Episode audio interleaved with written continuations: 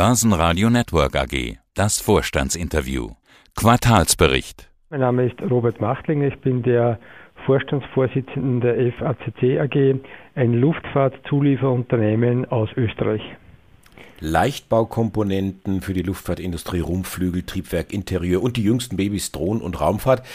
Und Herr Machtlinger, die vergangenen Tage hatte ich eine Meldung bei mir auf dem Schreibtisch. 1000 Sets Schubumkehr für die A350 ausgeliefert. Airbus hat hier mit dem Modell auf Leichtbau gesetzt, wie bei kaum einem anderen Flieger. Die Hälfte des Gewichts sind Leichtbaukomponenten und in der Luftfahrt zählt jedes Gramm. Es wurden ja schon Versuche unternommen, die Passagiere vor dem Start zum Pinkeln zu schicken, um Gewicht zu sparen. Sie spielen mit in dieser Liga. Was bedeutet jetzt für Sie diese Zahl 1000, auch wenn sie verteilt ist auf etwas mehr als zehn Jahre? Was bedeutet das für Ihr Unternehmen, für Ihre Reputation? Ist ein ganz wesentlicher Meilenstein. Wir haben ja neben der A350 Schubumkehrer für unseren Kunden Collins auch das äquivalente Bauteil gebaut für die Boeing 787 und natürlich den 1000. Schubumkehrer bedeutet für uns auch das 500. A350 Flugzeug mit Triebwerksgondelverkleidungen auszustatten und das ist natürlich auf diese doch sehr kurze Zeit, seitdem es das Flugzeug gibt, ein ganz wesentlicher Meilenstein zeigt auch den doch sehr hohen Bedarf für diese modernen, sehr effizienten und treibstoffsparenden Flugzeuge. Gibt es noch weitere jüngere Aufträge aus dem Hause Airbus? Ja, da hat sich im September für uns ein sehr positiver großer Auftrag eingestellt. Äh, wir wurden beauftragt äh, von Airbus, die Höhen- und die Seitenruder äh, für die A220 zu entwickeln und zu, zu bauen. Ein Vertrag, der über die gesamte Laufzeit des Flugzeugs geht und für uns einen Auftragswert über mehrere hundert Millionen Euro bedeutet. Wie schätzen Sie denn die Lage in der Luftfahrtindustrie allgemein ein? Sie ist ja sehr stark, ja fast am stärksten getroffen worden von der Corona-Pandemie. Jetzt scheint es sich so wieder ein bisschen zu beleben. Würden Sie so weit gehen, dass Sie sagen, das Schlimmste ist schon überstanden? Das Schlimmste ist definitiv in gewissen Segmenten überstanden. Äh, prinzipiell auch. Wir sehen ein ganz starkes Zurückkehren des Reiseaufkommens in der Luftfahrt im kontinentalen Reiseverkehr. USA ist im kontinentalen Reiseverkehr annähernd dort wie vor Covid-19. Äh, asiatischer Raum ähnlich sehr gut und auch Europa holt die letzten drei Monate gut auf. Das heißt, in diesem Segment werden wir 2022, spätestens Anfang 2023 das Vorkrisenniveau wieder erreicht haben. Etwas anders sieht es aus im Langstreckensegment, dort wo wir ähm, Kontinente verbinden. Auch hier natürlich äh, positiv mit 8. November das freie Reisen für Geimpfte zwischen Europa und den Vereinigten Staaten. Zögerlich funktioniert das Reisen immer noch in den asiatischen Raum. Da ist man derzeit nur bei 30 Prozent des Reiseaufkommens vor Covid-19 und da wird es auch ein bisschen länger noch dauern, wie prognostiziert 2023, 2024 bis man dort wieder das Niveau erreicht hat, das wir vor Covid-19 kannten. Sie werden ja heute ein lachendes und ein weinendes Auge haben. Die Zahlen zum Q3, die sehen sehr vielversprechend aus. Gestern allerdings mussten Sie eine Verlustwarnung rausgeben. Ein alter Rechtsstreit aus dem Jahr 2011 hat Sie eingeholt, kostet Sie etwa, wenn ich es überschlagen habe, 30 Millionen Euro. Was ist passiert?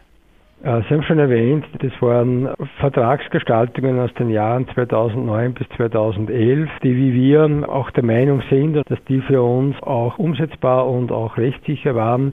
Der Partner hat es anders gesehen. Im Wesentlichen äh, hat dann äh, der Zulieferant eine Klage eingereicht vom Schiedsgericht in London. Das war das, was im Wesentlichen vertraglich auch vereinbart worden ist. Im Fall eines Disputes geht es in die Arbitration. Und auch hier äh, sind wir seit mehr als drei Jahren äh, in der Diskussion und alle unsere anwaltlichen Aussagen, äh, alle unsere Testate, die wir haben, haben uns bestätigt, äh, da sind wir nicht angreifbar. Und das Schiedsgericht hat entgegen allen Erwartungen und Prognosen gegen uns entschieden, war absolut überraschend und entspricht für uns überhaupt keiner Logik. Das Problem ist, ein Schiedsgerichtsverfahren im Londoner Gerichtsumfeld, da gibt es ganz eingeschränkte Möglichkeiten der Berufung und aus heutiger Sicht gilt es, das Ergebnis auch so zu akzeptieren. Für uns ein Einmaleffekt, haben es gesagt, er kommt zur denkbar schlechtesten Zeit, wie immer, ist aber für uns ein Einmaleffekt, müssen wir leider heuer verarbeiten, haben wir gemeldet. Für uns ist das, ja, ist, ist, ist zu akzeptieren, tragisch und auch schlimm. Für uns zählt aber das operative Geschäft, das absolut in die richtige Richtung geht. Ist es ein Problem für Sie, die Summe zu stemmen? Nein, wir haben eine sehr hohe Liquidität. Es ist die Summe an und für sich eine sehr hohe, vom Liquiditätsstand her aber absolut unbedenklich. Wir werden jetzt in die Detailverhandlungen eintreten und gehen davon aus, dass es im ersten Quartal 2022 zu Zahlungsflüssen kommen wird. Details müssen wir erst noch ausdiskutieren. Also das war gestern, das war am 9. November. Die Aktie ist dann auch abgetaucht und heute, den Tag drauf, am 10. November, taucht sie im Zuge der Zahlen wieder auf. Schauen wir uns die Zahlen kurz an. Der Umsatz lag im dritten Quartal mit 118,1 Millionen Euro über dem Vorjahreszeitraum. Da waren es 101 Millionen gewesen. Das Ergebnis vor Zinsen, Steuern und Abschreibung lag mit 7,6 Millionen im positiven Bereich nach minus knapp 11 im Jahr zuvor.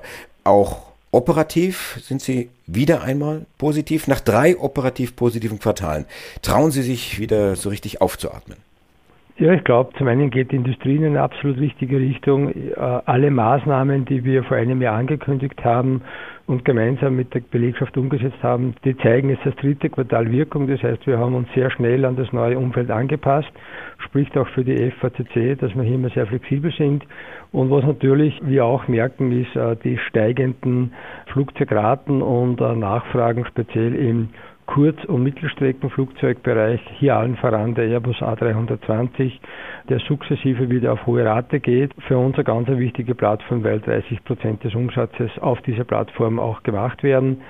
Das heißt für uns Prognose für die nächsten äh, Perioden Rückkehr zu einem soliden Wachstum. Fürs nächste Jahr planen wir so 5 bis 7 Prozent operatives Wachstum. Im Wesentlichen sind wir ja auf einem guten Weg einhergehend und Schritt halten mit der Industrie. Das heißt, Sie haben sich äh, verschlankt, die Kostenstrukturen angeschaut und treffen jetzt auf einen Markt, der sich wieder belebt. Das heißt, da ist dann Luft nach oben.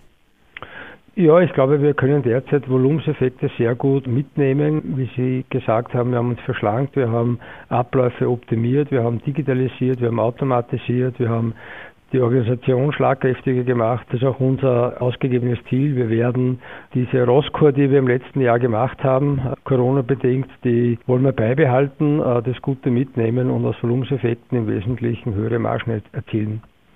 Sie haben einen sehr langfristigen Plan rausgegeben bis 2030. Was sind da die Eckpunkte? 20, 30 Eckpunkte sind natürlich Wachsen im Kerngeschäft, das ist Aerospace, das ist, äh, wie Sie schon erwähnt haben, Strukturkomponenten hier mehr und mehr in den Primärbereich reinzugehen. Das ist natürlich aber auch im Innenraumbereich beziehungsweise im Triebwerksbereich. Dazu kommt der Urban Air Mobility Sektor, den wir seit drei, vier Jahren sehr gut auch bearbeiten. Auch hier gibt es erste sehr positive Entwicklungen mit diversen neuen Programmen, an denen wir arbeiten und darüber hinaus Raumfahrt, ein für uns neues Segment, aber auch hier weit fortgeschrittene Gespräche mit unseren ersten möglichen Kunden. Und auch hier erwarten wir uns in absehbarer Zeit, das ist eine Frage von wenigen Monaten, einen ersten für uns wesentlichen Auftrag an Bord zu bekommen. Ein lachendes und ein weinendes Auge hatte ich formuliert. Wir sprachen mit Robert Machlinger, dem Vorstandsvorsitzenden von FACC. Danke fürs Interview, alles Gute. Herzlichen Dank auch Ihnen. Wiederhören.